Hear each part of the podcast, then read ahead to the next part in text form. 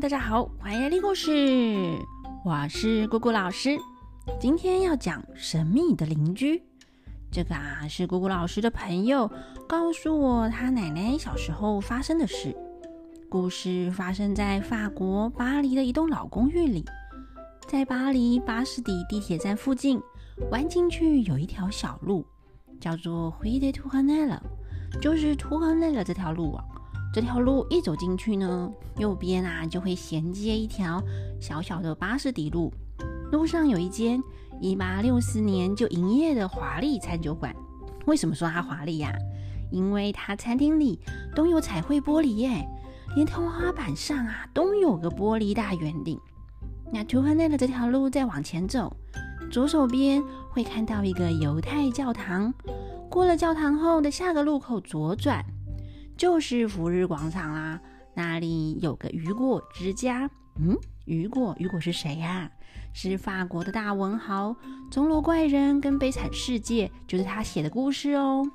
那福日广场再过去就是马黑区了。嗯，好像扯远了。哎，回到我们 Two Hundred 这条路。那在那个华丽餐酒馆跟犹太教堂的中间，有一栋美丽的老公寓。那公寓楼下的大门上方，中间有一颗狮子头的雕像，旁边还有雕花的装饰。那朋友的奶奶小时候，哎，我们姑且称作小奶奶好了。那小奶奶呢，就住在这一栋公寓里。这栋公寓啊，有两道大门，要先按通关密码才能开启第一道大门。进去后呢，才能够按对讲机再找人。大家有没有觉得奇怪？因为如果我们不知道第一道密码的话，那要怎么样去按别人家对讲机的门铃呢？嗯，别担心，公寓里呀还有门房，他负责专门收信啊、送信或者帮你开门。那所以有趣的是哦，公寓里呢所有的住户哎。地址都是一样的，不管你住几楼，都是统一呀。由门房收到后呢，再送到每一个人家门口，所以门房就必须记得每一户人家姓什么啦，才不会送错信。那这一栋公寓外观看起来只有十户，可是大门进来后啊，里面居然还有分 A、B、C 三栋哎，其实呢，里面还蛮多户的。那公寓里还有一个百年的古董小电梯，大概只能搭三个人。围着电梯的是一圈又一圈的螺旋楼梯。小奶奶就住在这一栋公寓的三楼。那这一天，小奶奶放学后回家，一如往常按了第一道门跟第二道门的密码进门，搭了电梯上三楼，到了家门口，这才发现，哎，钥匙。钥匙不见啦，好像弄丢啦。书包里的东西都倒了出来，但怎么也找不到钥匙。小奶奶的爸爸妈妈都还没回家，她进不了家门，不知道该怎么办，一时心急就坐在门口哭了起来。那这个时候啊，住顶楼的邻居正好也搭电梯上楼要回家，经过三楼，听到小奶奶的哭声，就又折回来关心她。顶楼的邻居呢，很神秘，很少跟其他人接触，总是独来独往的。可是啊，她是个亲切和蔼的老奶奶。那老奶奶邻居就温柔的对她说：“小朋友啊，你怎么一个人坐在门口哭呢？”小奶奶抬头发现是顶楼的老奶奶，就边哭边说：“嗯，我我我钥匙弄丢啦，回不了家。”嗯嗯，那老奶奶说：“回不了家，那要不然你要来我家坐坐啊？等你爸妈回来吗？”那小奶奶就开心的点点头，跟着老奶奶去顶楼。这是小奶奶第一次来到顶楼邻居的家。觉得好新奇哦！老奶奶的家好漂亮，有一个又大又漂亮的大壁炉，壁炉上还有一面金色边框的超大镜子。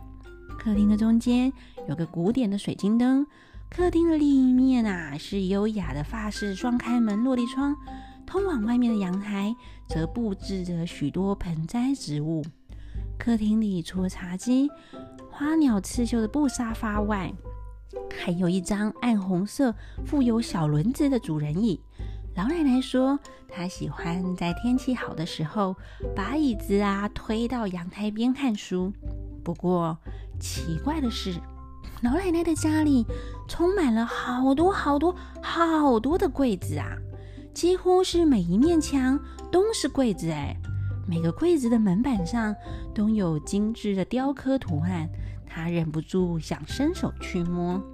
那老奶奶就对她说：“这些柜子啊，都是古董，好几百年啦。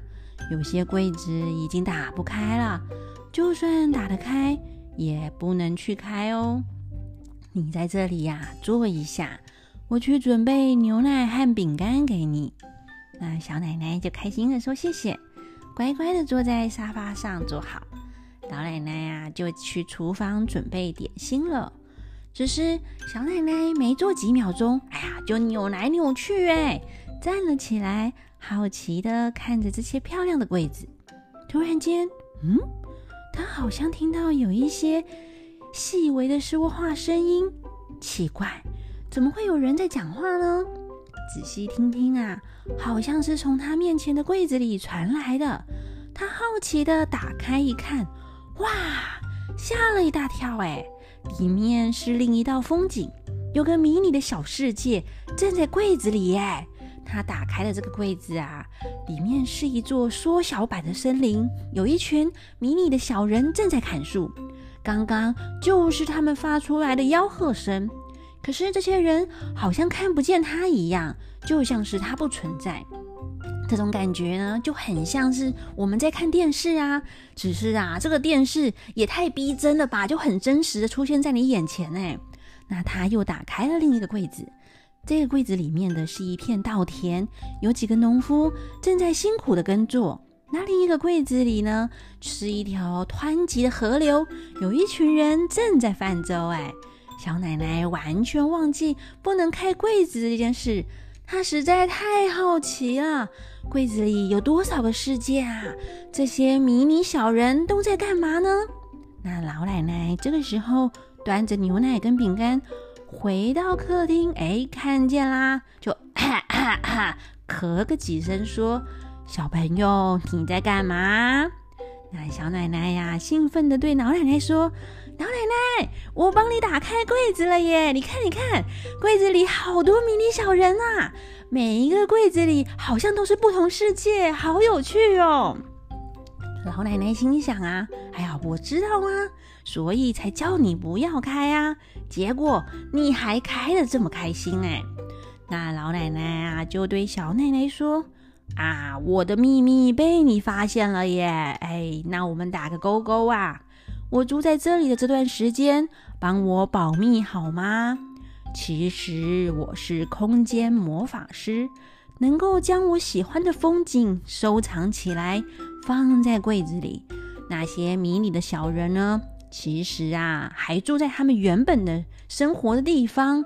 我只是把他们住的那一片空间开了一个小洞，投射到我的柜子里而已，所以他们看不见我。小奶奶听了，眼睛睁得大大的。哇，老奶奶你好厉害哦！可以教我吗？我也想要当空间魔法师。老奶奶笑一笑说：“不是我不愿意教你，但这个必须是空间族的族人才能办得到的事，你就没办法啦。不过你可以常常来找我玩。”小奶奶好开心哦。后来啊。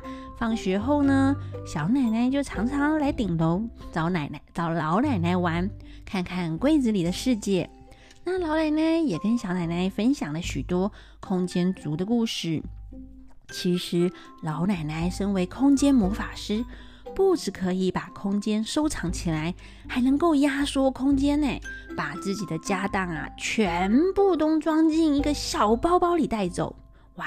哎，这个我超羡慕的哎，这样的话就可以把房子啊压缩带着走，你就可以呢走到哪里就把房子拿出来放在哪里，就算啊是去了沙漠也不用怕没地方住哎。